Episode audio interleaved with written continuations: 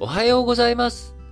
2022年、令和4年2月1日火曜日。本日も新聞解説、ながら聞きをやっていきたいと思います。えー、今日2月1日、1年前の2021年2月1日にですね、ミャンマーで国軍によるクーデターが発生してから1年が経ちました。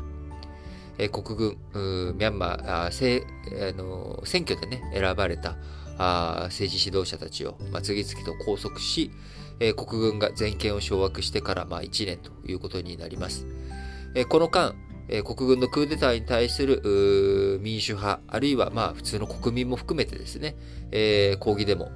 をやってきてたわけですけれども、え、こちらの抗議デモ、国軍鎮圧をし、抵抗する市民や少数民族の武装勢力、武装組織、えー、こういったものとの衝突はミャンマー全土に広がっていました。武力衝突というレベルに達しているものについてはですね、2021年9月から急増し、年間で2500件を超えたと、アメリカ NGO の分析によると出ております。騒乱状態、長引けば疲弊したミャンマー経済、こちらの再建も見通せないということになりますけれども、ま、今後、ま、クーデターから1年ということになりましたが、ミャンマー情勢どうなっていくのか、引き続き注視していかなければいけないなと思います。えー、ミャンマーのね、このクーデター問題についてはですね、当初から、まあ、欧米諸国が、えー、抗議のね、えー、メッセージを発出したり、えー、したんですけれども、え、まあ、それでもびくともせず、まあ、経済制裁とかね、やったんですけれども、まあ、あんまりダメージもなく、粛々と進んでしまっていると。えダメージがないというのは、その、ミャンマー国軍側にとってですね、致命的になるようなダメージがなく、え逆に、こう、ミャンマー市民、ミャンマーの国民にとってね、不利益が被られるような、あ輸出とかね、輸入の数量が減ったりとかして、その結果、ミャンマーの通貨価値が下落し、ミャンマーの通貨価値が下落したことによって、インフレ、え物価あ、輸入物価がね、上がってインフレが発生してしまうと。いうことになり、ミャンマーの人たちの生活がね、むしろどちらかというと苦しくなるだけに今、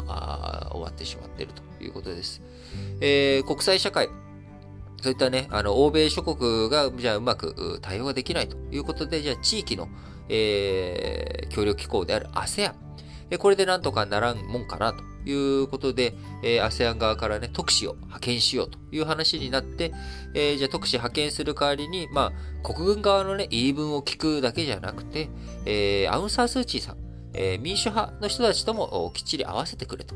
えー、それで、えー、双方何を言うのかというところについてきちんと話を踏まえて、えー、ASEAN として仲裁しようじゃないかと。えー、どういう落としどころがあるか考えようじゃないかというふうな提案に対して、えー、いやいや、ちょっと、まあ、あの、アウン・サン・スー・チーさんにね、会ってもらうのは困るということで、えー、全然話があ、そちらも進んでいないということになります。えー、ミャンマー、あね、こういった状況の中、まあ、2021年2月1日のクーデター直後の2月3月、市民の抵抗大規模デモが主体でしたが、治安部隊によるデモ隊への発砲をはじめ、民主派リーダーの拘束、こういった状況から、まあ、デモ、非暴力路線だけでは、デモってね、まあ、基本的に、こう、暴力は伴わないと。あくまでも、シュプレヒコールを上げながら反対と、クーデター反対っていうような、まあ、こういったメッセージを出していく。え、これが抗議、デモになるわけですから。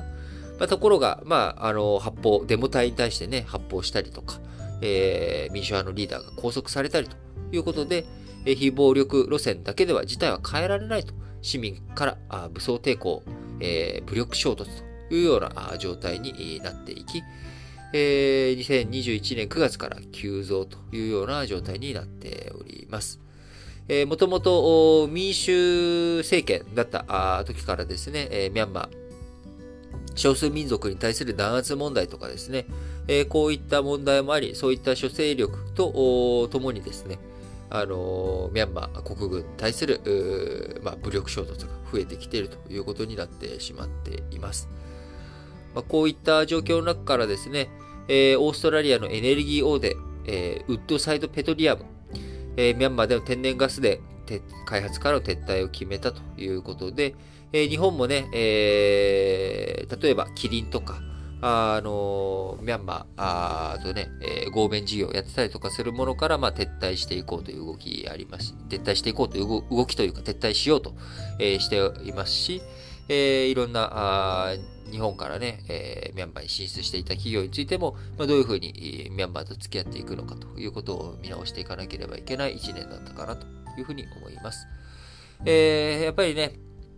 僕自身、ミャンマーに行ったのはですね、2016年、えー、ですね、2016年に、まあ、なんかの10月 ?11 月 ?11 月だな。11月に行きました。えー、1週間ぐらいね、えー、ミャンマーに滞在したんですけれども、えー、非常に当時はね、活気にも溢れ、えー、ヤンゴンですけどね、僕が行ったのは。あの、非常に活気にも溢れていたあところですけれども、まあ今、こう、ミャンマー、あなんとかね、再び、こう民主的な政治になって、えー、みんながあこう武力衝突とかそういった身の危険、えー、こういったことを、ね、恐れずに、えー、しっかりと生活ができる環境になってくれたら嬉しいなと思います。えー、まあ、なかなかね、この新聞解説ながら聞きで、えー、こうどうしたらいいんだっていう提案は、あの僕自身今持ち合わせているものはないんですけれども、まあ、ASEAN もダメ、えー、国際社会もダメっていう風になると、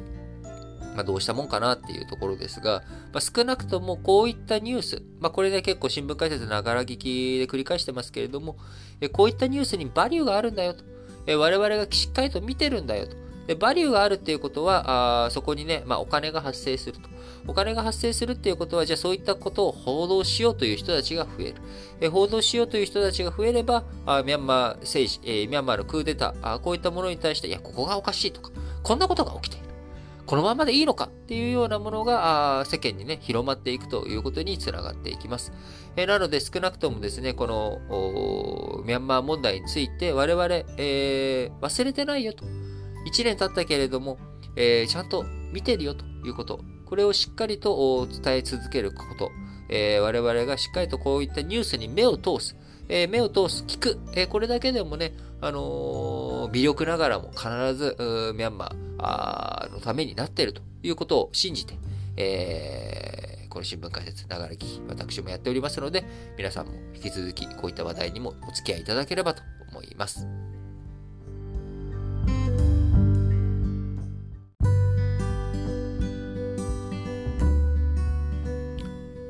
はい。続いて、丸2の話題としまして、えー、国際社会のですね、えー、ちょっと動きについてお話をお伝えをしていきたいなと思いますが、えー、この新聞解説ながら聞きでも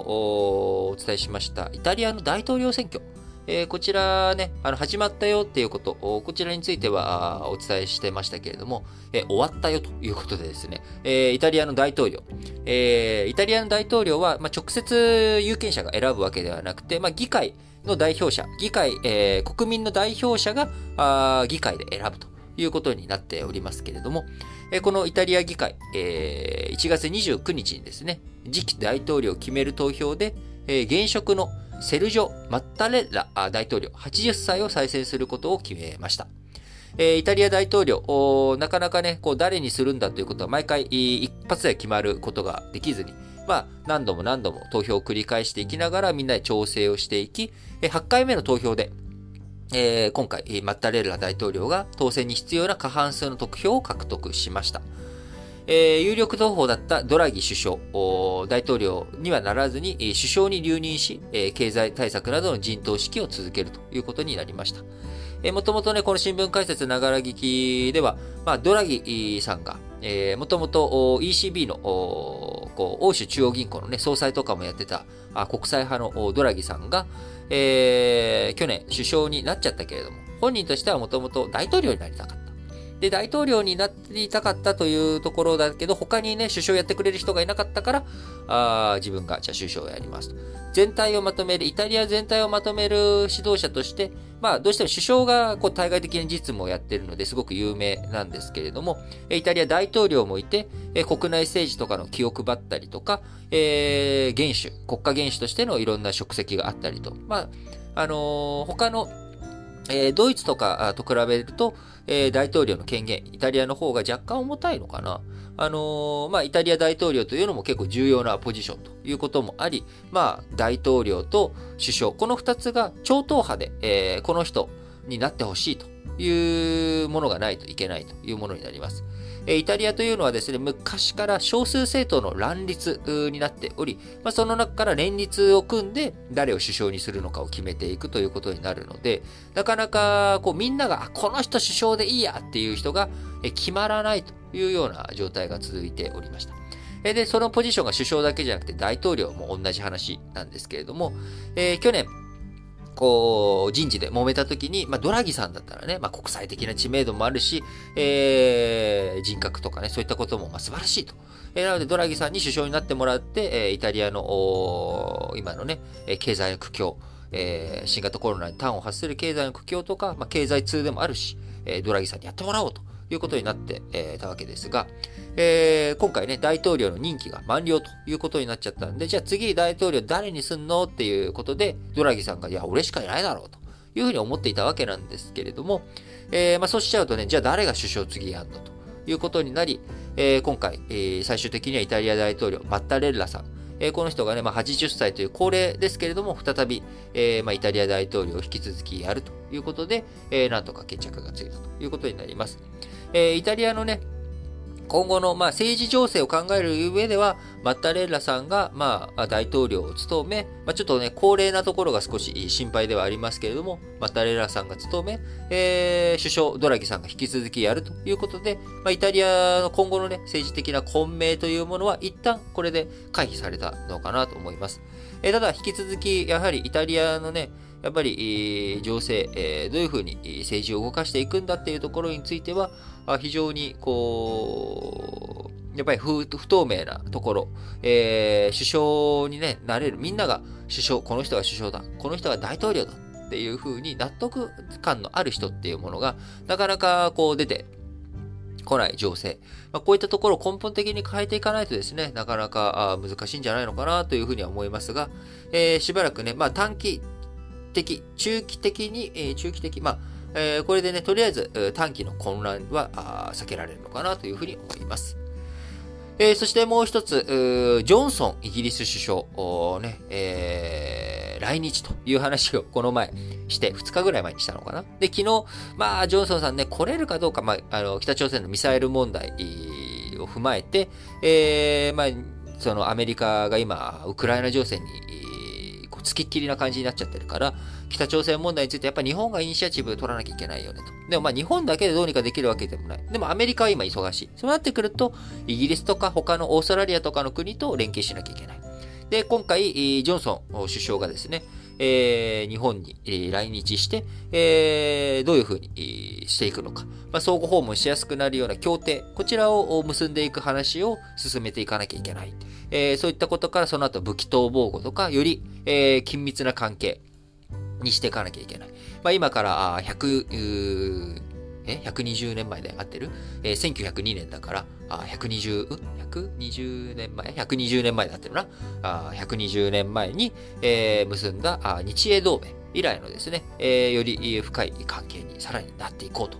いう話をしていく上でも、えー、2月中旬にね、ジョンソン、イギリス首相が日本に来日するっていうのは非常に重要な話なんですよっていうことをしたんですが、まあ、その時に合わせて、まあでもジョンソンちゃんね、今、あのー、お誕生日パーチ、えー、コロナでみんなで、えー、困って、そういうパーチとかやっちゃダメって言ってる中、こっそり、えー、開いてたっていうことがバレて、今政治的に危うい情勢にあるから、もしかしたら来日できないかもしれないですねって昨日言ったらですね、えー、早速、えー、日英両政府は調整していたジョンソンイギリス首相による2月中旬の来日を見送る。緊迫するウクライナ情勢への対応で難しくなった。英国内で広がるジョンソン氏への辞任論も影響したとみられると。いうことで、あの、まあ、ウクライナ情勢がね、緊迫化していて、まあ、イギリスもそれに向けていろいろ動きをしているっていうのはその通りなんですが、ウクライナ情勢への対応という意味では、それこそ日本との連携をね、結んでいくっていうのも大切なポイントなので、やっぱり、あの、辞任論というところが大きかったんじゃないのかなって個人的には思いますね。まあ、あのー、日本はね、今、あのー、病床がね、結構、使われてきて、東京も大阪もかなり逼迫に向けて、えー、こう、数字が、増えてきてしまって。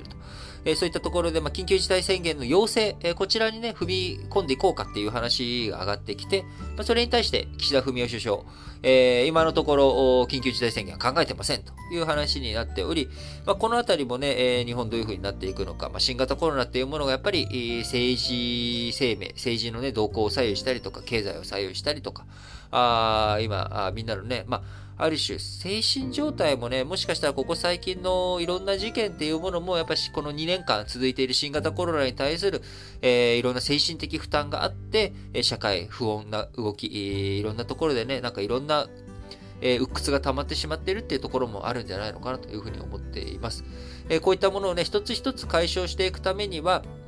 もちろん新型コロナがね、なくなって、えー、しまえば、まあ、あのいいっちゃいいんですけれども、まあ、でも新型コロナってね、まあ、ウイルスじゃないですかと。そんなね、ウイルスごときに、まあ、僕らの精神が侵される。まあ、体がね、えー、侵されてしまうのはしょうがないです。それは勝てないですよ。その病気になっちゃったら。でも、やっぱ精神をどういうふうに僕らがね、明るく楽しく過ごせるかどうかっていうのは、これは、なんかやっぱり、負けたくないですよね。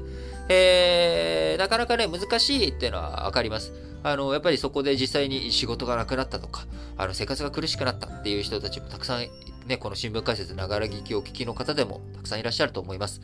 えー、そういった、ね、僕自身も、まあ、あのー、まあ、なんでしょう。収入減ったんですけど、僕自身はむしろ、まあ、あの、生活は、生活は楽になった。うん、楽、うん、楽になった感じはあるですよね、僕自身は。だから、まあ、こんなこと言えてるのかもしれないんですけど、まあ、あのーこう、やっぱり、どう楽しんでいくのか。まあもう2年も続いてね、もう巣ごもり消費とかね、そういった楽しみも減ってきたよとか、もうなんか、飽きてきたよっていう方も多いと思うんですが、改めて、やっぱりどういうふうに、こう、自分の人生をね、豊かにしていく。まあ、そのためにできることって何なんだろうと、今の状況の中で。えー、まあ、なかなかね、こういった状況を、所有のものとして、これだけ劇的に、えー、状況が変わるっていうことって、まあ想像できなかったわけですけど、まあもう2年も経ったわけだし、まあそんな中でどういうふうに、えー、ストレスを発散させていくのか、あこういったことについてですね、えー、引き続きなんか取り組んでいきながら、まああのー、明るく楽しく過ごしていけるように日々を積み重ねていけたらなと思っております。えー、この新聞解説ながら聞きもですね、えー、そういった皆さんの日々の暮らしにおいて少しでも、少しでもね、なんか明るい気持ちになってもらえるように、こう、まあ、暗いニュースであっても、なんかそこになんか少しでも明るさないかな、えー、そんな感じで伝えていけたらなと思っております。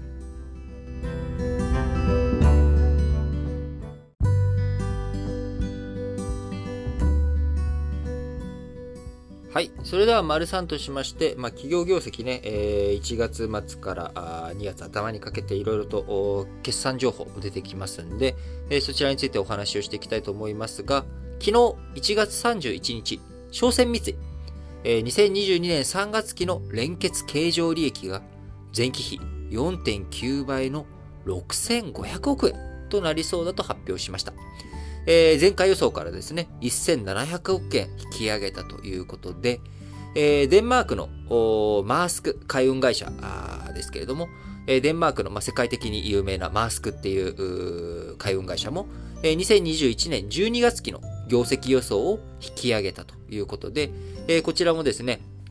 えー、EBITDA、利払い、税引き、償却前利益ということで、まあ、本業で稼ぐ力というかですね、まあ、あの、現金を生み出す力と言ったらいいのかな？まあ、こういったあ数字である EBITDA、えー、こう単純に税後利益から税金分を戻してあげて、まあ、税前でどれぐらい儲かってるので、さらに、えー、無形資産とか有形資産の焼却。これって実際にキャッシュアウトをするわけじゃないので、えー、そちらの分については戻してあげよう。で、あと、えー、利払い。こちらについても、あのー、戻してあげようと。これも本業というよりは、その資金のね、えー、金利について影響してくるからということで、まあ、金利推、あのー、国際社会において、国際的にね、いろんな、あこう、やっていくと、あの、どうしても、こう、焼却って国によって、えー、資産の焼却の年数とか、考え方が違ったりとかするので、結構違うんですよね。で、利払いについても、えー、日本国内って、まあ、金利がすごく低金利と。でも、新興国とかで、えー、やろうとすると金利が高い。えー、そうすると金利の水準が違うっていうことで、えー、損益が違って見える。あるいは、えー、税率。国によってね、税金とか、あ税制度、税体系違うので、えー、これで、えー、その会社が、あ本当に強さあ、どうなのということで、その、まあ、稼ぐ力、本業でっていうのがさっき使っちゃったのがちょっと変なんですけども、えー、稼ぐ力、その企業の稼ぐ力を国際的に並べて、えー、確認するっていう上では、やっぱり、こう、税率違うよね。焼却の方法、資産のね、えー、焼却の仕方違うよね。金利の利払い、えー、金利の利率って違うよね。こういったものを取っ払って、さあ、背の、背、背のくら、背比べしてみましょうっていうふうにしないと、えー、いろいろと比較がしづらいよね。まあでもね、そんなこと言い出したら、まああのー、人件費の水準とか違うよねとかっていろいろあるわけですけれども、えー、一旦、まあその、そこら辺はね、やっぱ実際にじゃあ、どこで工場を設置するのがいいのとかっていうのに考える上で、やっぱり人件費とかでは土地の購入代とかね、まあこういったものは、やっぱり、えーまあ、土地の購入代、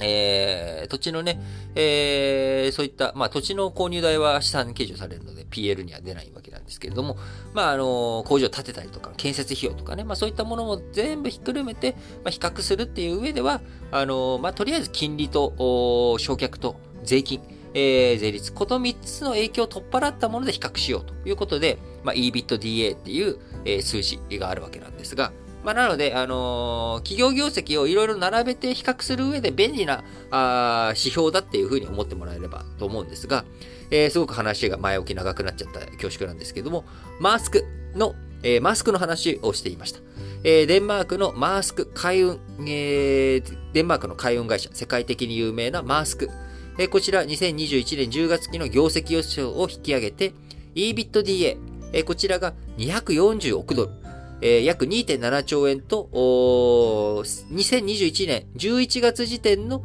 220億からあ230億ドルを上回る見通し。そこからね、さらに1000億円ぐらい上乗せ、されるような状態になっているということになっております。えー、また日経新聞ですけれども、えー、海運国内最大手、えー、この後2月3日に決算発表、えー、日本郵政、えー、されるわけですけれども、この日本郵船の2022年3月期の連結経常利益、こちらも、えー、所詮三井と同様、前期比4倍を超す、4.2倍の9000億円程度になるんじゃないかというふうに、今見込まれて、いるというような報道がなされています。背景にはですね、世界的に海運会社好調という理由は、物流の需給、こちらで世界で逼迫しているという状況。えー、米国非常に旺盛な消費で、まあ、オミクロン型の影響、今多少出てきてはいますけれども、えー、インフレ、えー、高く消費、みんながどんどんどんどん物を買いたいというような状況になっていて、物流でどんどん物を送っていかなきゃいけない。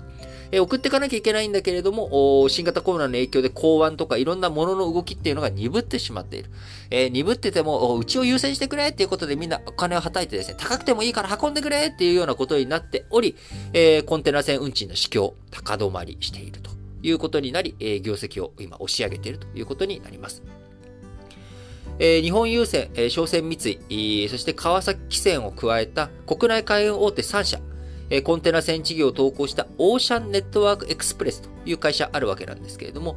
こちら2022年3月期の、税引き後利益、え約1.7兆円まで膨らむ見込みとなっており、このオーシャンネットワークエクスプレスにはですね、日本郵船が38%、え商船三井と川崎船が31%それぞれ、出資した会社ということになっているわけですけれども、えこのね、利益が好調ということなので、え商船三井が決算発表して、え好調ですよと言っているということは、当然、え日本郵船も川崎汽船も好調ということになっているわけです。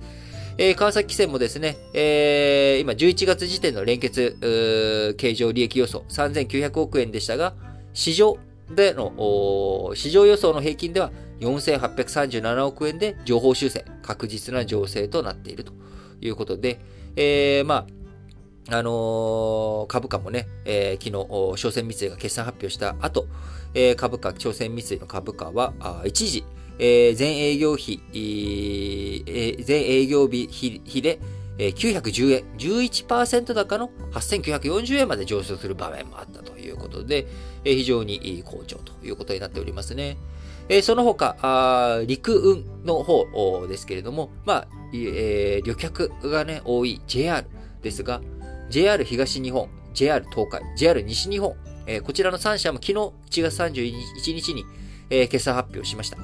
2021年10月から12月期の連結業績、この3ヶ月の連結業績については、3社とも黒字という風になったということで、JR 東日本と西日本にとっては8四半期ぶりなので、2年ぶりの黒字ということになりました。緊急事態宣言全面解除されたことによって鉄道利用回復し、不動産売却などの収益改善策も走行したということで、まあ、今後ね、あの、先ほど、えー、丸2の終わりのところで、まあ、一応今のところ緊急事態宣言出す気はないと、岸田文雄首相を語っておりますが、ま、今後、新型コロナの動き次第によっては、また再び赤字にね、下落、えー、転落していく可能性もあるということになりますが、えー、とりあえずこの10月から12月期の3月期、3ヶ月間、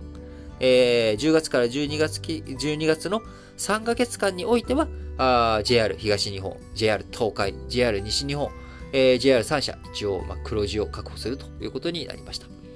えー、また、阪急阪神ホールディングス。えー、こちら、2022年3月期の連結最終損益、えー、1年間通期の予想ですけれども、150億円の黒字になりそうだと発表しました。えー、前期は367億円の赤字で、えー、従来予想30億円とあ、従来予想120億円の黒字から150億円に30億円情報修正したということになります。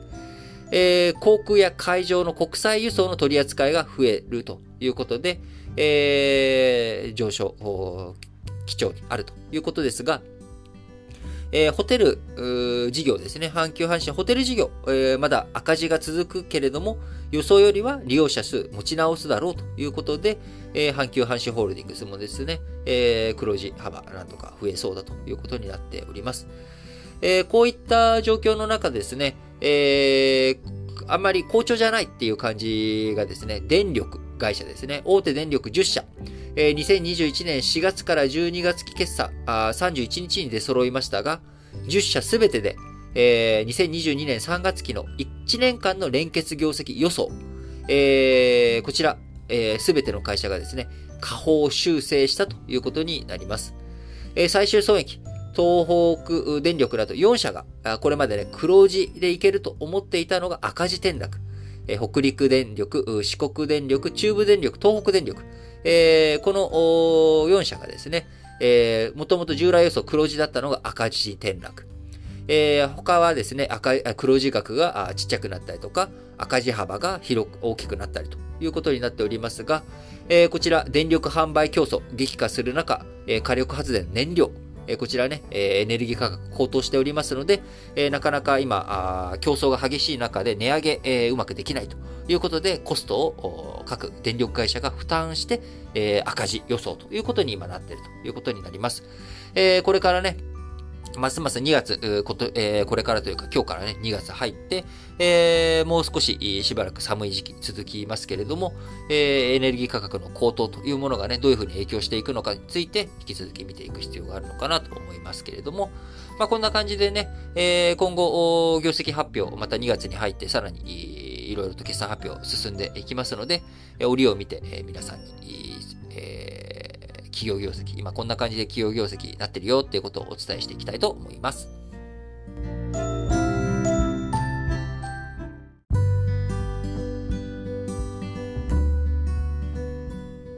はい。それでは、丸4の話題としまして、パーム油、パーム油ですね。えー、こちらの先物価格、最高値をというところで、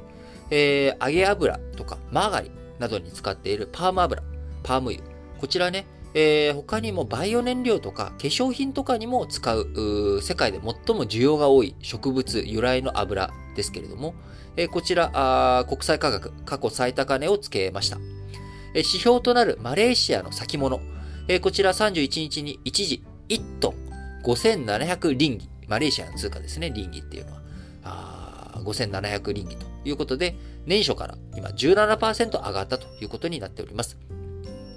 えー、このパーム油、パーム油のですね、えー、世界最大の生産輸出国はインドネシアということになりますが、えー、こちらインドネシアが輸出を規制する方針を示したことから、えー、こう、パーム油、供給がね、え、制約されると。え、それに対して需要、最大輸入国はインド、え、なんですけれども、インドなどの需要、底堅いということから需給逼迫、供給はね、減る。インドネシアがごめん、ちょっとね、輸出規制するわって言って、物を、えー、パーム油を市場に流さなくなってしまう。でもみんな欲しいぜっていう人は減らない。え、そうなると価格は上がると。需給、需給がね、えー、逼迫するっていうことになると、え、その分、価格っていうのは高くても、えー、えー、じゃあ、高くても買うよって、えー、それしかないんだったら高くてもその値段だったら買うよっていうことになり、えー、価格高騰ということになっております。えー、パーム油、先ほど申し上げました通り、えー、バイオ燃料にも使われるということで、今、あ原油価格とかね、上昇、引き続き今上昇というような状態になっておりますので、えー、そういったことも影響し、えー、パーム油、まあ、食品としてね、食料需要という面だけじゃなく、えバイオ燃料とかにも使われるということで、えこちらの影響も加味され、え価格高騰ということになっております。えこちらね、えパーム油あ、世界の供給量、インドネシアとマレーシアの2カ国で約9割を占めるということになり、えー、ロイター通信によりますと、インドネシア27日に国内の食料価格抑制のため、えー、輸出量の20%を国内向けに販売するよう義務付けると発表しました。えー、去えー、先月のね、えー、今年の年始には、あの、石炭、一般炭、こちらも国内のね、えー、その、原油価格とか高騰とか、いろんなエネルギー価格高騰している中、まあ、国内向けを優先させろということで、輸出規制させるということを出した、あインドネシア出したわけですけれども、まあ、その後ね、日本の萩生田さんとか経済省とかが面談とかして、まあ、なんとか早めにそれ撤廃してくれと、やめてくれっていう話をして、えー、まあ、そこについて、輸出規制については一旦取り外されるということになりましたが、えー、今度はね、え、パーム油、こちらパーム油が国内で、えー、価格がね、えー、いろいろと上がってきている。食料価格を抑制していく。インフレをね、抑えていくために、パーム油の先物、こちら、あパーム油の輸出減らし、えー、をね、規制していこうと。国内向けにしっかりとね、まあ、売ってくれよということにして、えー、今回発表されたということになります。えー、輸出規制、危険、いつまでにするかということは明確になっていないということで、まあ、先行き不透明ということになります。えまた、インドネシアがね、世界1位ですけれども、えインドネシアと共に合わせて9割を占める世界2位の輸出国、マレーシアの方は、え生産量が伸び悩んでいるということです。新型コロナウイルスの感染拡大に伴って入国規制、こちらをね、導入した結果、外国人労働者がマレーシア減少。そのため、パーム油の原料となる油ヤシの果実の収穫作業の担い手が不足してしまい、生産効率が落ち込んでいるということです。えー、マレーシア、えー、やっぱこのね、パーム油あ輸出しているということもあり、えー、パーム油庁、国ね、えー、パーム油をしっかりと取り扱う庁舎、あ観光庁があるわけですけれども、パーム油庁によると、2021年12月の輸出量は141万トンと前年同月比14%減ったということです。えー、現状ね、ウクライナ情勢の緊迫などで原油高も続いており、バイオ燃料の需要増も意識されているということで、えー、さらに同じ食物油の大豆由来の油もね、えー、値上がりしていることもあり、パーム油先物が上がってきているということになっております。えー、まあ、現状ね、どこまでパーム油上がっていくのかということを、天井も見えてこないということになっておりますけれども、えー、まあ、こうなってくるとですね、その後、我々の食品価格とか生活にもね、やっぱり影響してくる可能性というのがあります。えー、こういったものをしっかりと対策、対応していく上では、えー、価格抑制というよりかはね、やっぱり我々の賃上げ、えー、をしっかりと達成していく。えー、それによってこういった価格が上がっていくことについても我々庶民の負担がね、実質負担ゼロみたいな、えー、賃金上がって実質負担ゼロみたいな、まあ、これがやっぱり理想的な方向なのかなというふうに思います。えー、しっかりとね、賃上げをする、その代わり値上げも、受け、値上げを受け入れていく。えー、値上げもするし、賃上げもするしと。いうこの好循環をね、なんとか果たしていけるよう、えー、政治、えー、岸田文雄首相をね、中心として、しっかりと政治の指導力というものをね、なるべく発揮していってほしいなと思います。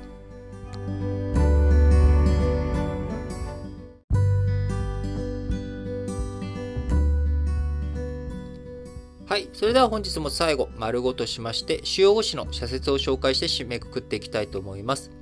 裁判官と弾劾、理のない制裁が招く害ということで、朝日新聞ですが、えー、国会議員で作る裁判官訴追委員会が、仙台高等裁判所の岡口喜一判事に対して、訴追の手続きを取ってから7ヶ月が過ぎました。えー、ところが、その逃避を審理する弾劾裁判の日程が決まらないという状態で、まあ、訴追側と弁護側との厳しい対立、えー、これの状態でね、チューブラリンの状態が続くということになっております。えー、今回ですね、えー、訴追委員会が罷免を求める理由、えー、詳細を明らかにしておらず、えー、刑事、民事事件の関係者に対する SNS などの様々な表現行為、えー、こちらがね、問題になったとしか説明をしておりません。昨年7月29日付で岡口氏の職務停止する処置も取られており、制裁はもう半年前から事実上始まっているとも言えます。えー、このね、岡口判事、えー、実名で SNS に投稿するなどの活動で知られ、評価がある一方で、えー、犯罪被害者遺族に向けられた資料を書くものもあり、最高裁判所から2度の戒告を受けており、えー、本人に改めてその点、猛省を促したいということですが、えー、裁判官弾劾法が定める裁判官としての威信を著しく失うべき非行に当たるとまでは朝日新聞考え難いと見ております。えー、過去にね、えー、こちら7人罷免されましたが、問われたのは職務上の不正行為や自動回収、盗撮など、えー、放送会にふさわしき、えー、人物だということが明白だったことですが、今回、今えー、この岡口、えー、判事についてはですね、職務会の表現活動が対象で大きな違いがあるということです。えー、自身の自由や権利を縛られた裁判官が市民の自由や権利を守ることができるか。三権、えー、立法権、司法権、えー、行政権。この3件の相互牽制機能をどう適切に維持するか。そんな問題意識を持って弾劾の行方を見守りたい。えー、僕ね、こんな弾劾が起きていることもあんまり知らなかったので、え、そんなことがあるんだということでね、えー、これから注目してみていこうかなと思います。えー、朝日新聞もう一本は、河合夫妻事件、受領者も責任免れぬということで、審査会の指摘に多くの人がうなずくだろうと。えーね、受け取った側が起訴されないって、それで本当にいいのということですね。えー、東京地検が改めて捜査を尽くし、判断すべきことは言うまでもない。その上で審査会が公職者について責任がとりわけ厳しく追及されるべきだと指摘したことに注目したいと。えー、しっかりとね、公職者受け取って、えー、それでね、何もお咎めなしというわけにはいかんやろと。しっかりとね、えー、もう一回調査せえやということだと思いますね。えー、毎日新聞、うん、東証の市場再編、投資活性化には程遠いということで、えー、この4月にですね、これまで、えー、東証4つの市場あったのを3つに再編するということですが、東証一部に代わる最上位市場、プライムには1841社が移行する。一部上場企業の84%が横滑りする形となり、単なる看板掛け替えの印象が否めないということで、いや、全くその通りだと思いますね。えー、毎日新聞、世界遺産と佐渡金山、文化の政治利用を危ぶ。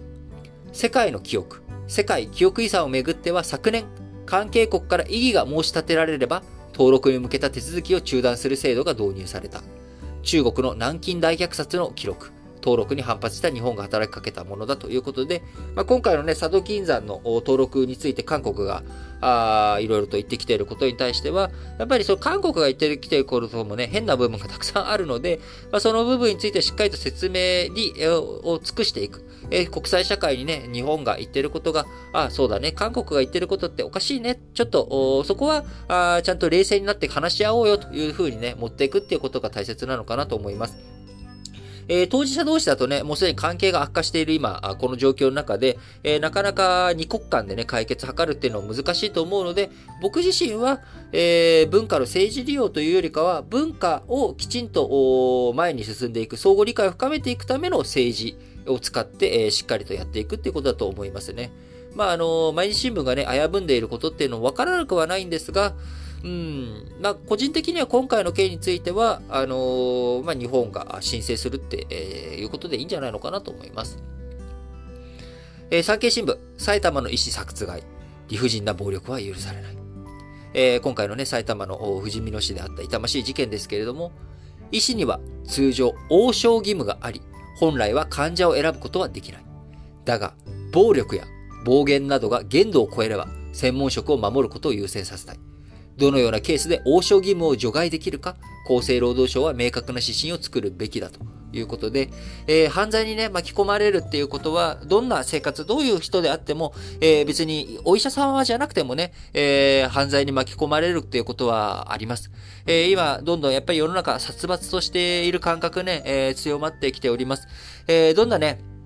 あの、こち亀とかのね、昔、とか、あ昔の漫画の、その、時事とかをね、えー、取り扱うやつとかを見ると、どんな時代もやっぱ景気が悪い時代っていうのはですね、やっぱ殺伐とした雰囲気、えー、こんな事件、なんか日頃物騒な事件が多いなっていうコメントとか、あの、言葉っていうのがやっぱ出てくるんですよね。で、今まさに僕らこの2年間、いろいろと生活面も鬱屈、えー、生活も楽にならない、えー、そして景気、なんか企業の業績はいいけど賃金が上がらない、みたいなね、こういったものを抱えて、やっぱり殺伐としてくるというところあると思います。えー、やっぱりね、あのー、こう、やっぱり、こう、我々ね、えー、どうしても、やっぱ生活の安定とかそういったものがあった上で、その上で初めて、えー、人に優しくできる余裕が生まれてくると。もちろんね、えー、そういうものがなくても人に優しくできるっていうのが一番最高なんですけれども、なかなか人間ね、そうできた人ばっかじゃないっていうのが、この世の中じゃないですか。だから、やっぱりその上でも、世界全体、社会全体安定させるためにも、えー、経済的なね、不安定、これをね、どう取り除いていくのかっていうのがね、やっぱ大切だなと思います。えー、産経新聞、ミャンマー弾圧の歴史に終止符打て。国民は軍政下での生活の息苦しさを骨身に染みて知っており、この10年、民主体制下での自由も知った。軍政拒否の国民の決意を後押しするため、国際社会は全力を挙げなければならない。えー、読売新聞、審査会起訴相当、検察は議決を重く受け止めよう。えー、こちらも河合夫妻の問題ですね。選挙違反事件は日本版司法取引の対象外だ。しかし、河合氏側は後半で、検察が、えー、受領者を処分しないのは、都合のいい供述を得るためだと主張した。検察が受領者側との裏取引を疑われること自体あってはならない。読売新聞もう一本は、北ミサイル発射、技術開発への協力は許される。北朝鮮がミサイルの能力向上を図れるのは、中国、ロシア、両国がこれらを容認しているためだとする見方は強い。中ロがそれを否定したいのなら、国内の調査を徹底し、取り締まるとともに、安全保障理事会での制裁強化にも賛成すべきだ。え、最後、日経新聞2本ですね。日経新聞も、国際社会は北の蛮行を止めよう。このまま、米国をはじめ、国際社会が核とミサイル問題を放置していけば、なし崩しに核兵器が量産され、完全な非核化を目指すのが難しくなる。朝鮮半島危機で最もリスクを被る隣国が日本である。最後、ユニコーンを育む本質的な IPO 改革を。スタートアップが成立間もない段階で上場し、上場後は赤字の膨らむ先行投資に動けぬまま正常が止まるという問題が指摘されている。機関投資家の裾野を広げるのが急務だと。いうことで、えー、本日も皆さん新聞解説ながら聞きをお聞きいただきありがとうございます。えー、このね、2月8日、あ火曜日、来週の火曜日からヨーロッパ全史、えー、こちらのね、勉強会を開始いたします。えー、全12回という長、ちょっとね、えー、長期間にわたる勉強会ですけれども、えー、非常に去年開催して、去年参加者7名の方に非常に、えー、こう、有意義だったというふうに言ってもらえており、えー、各種 SNS とかでもですね、皆さんに、あのー、これいい、えー、勉強会だったよっていうふうに、えー、言ってもらえております。で、今年も来週の2月8日から開催します。えー、で、えー、1月にですね、一度、事前説明会をやりまして、えー、もうすでにですね、参加者、あおりますので、えー、開催することは決まっておりますが、まだ席に枠ございますので、えー、もし、えー、興味あるよ、え今までね、何度か、あリートンがこの新聞解説ながら聞きの中でも紹介してくれてたから、興味があるんだけど、え事前説明会に行けなかったから、あなかなかね、えちょっと興味は湧いてるんだけど、話が聞けないわっていう方、えいらっしゃるかもしれませんので、え今日、急で恐縮ですけれども、今日2月1日、2022年2月1日の19時半、えー、日本時間の今日2月1日火曜日19時半からですね、えー、急遽ヨーロッパ全市のオンライン事前説明会を行います。えー、こちら興味がある方はですね、えー、ぜひ、こちらの、あの、各エピソードの概要欄、え、こちらにね、あのリンク、そのノート記事貼っておりますので、そのノート記事から、あノート記事の中に Zoom の URL と記載しておりますので、えー、またあのヨーロッパ全史の募集要項、こちらについても掲載しておりますので、ぜひそちらの方をご覧にいただき、少しでも興味あるなっていう方はですね、あのこのヨーロッパ全史のオンライン事前説明会の方にご参加いただければと思います。えその他、今日、えー、参加できないよと。でも興味ある。どんな話なのか聞きたい、知りたいという方はですね、えー、合わせて、あのー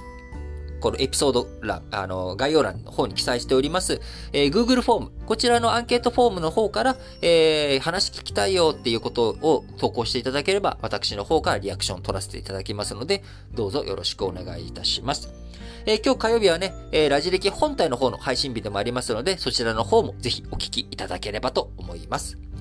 えー、いよいよ今日から2月ということで、えー、旧正月でもありますので、本当になんか1年、2022年、虎年が始まったということでね、えー、皆さん元気に、えー、今月もやっていきましょう。それでは、皆さん、今日も元気に、いってらっしゃい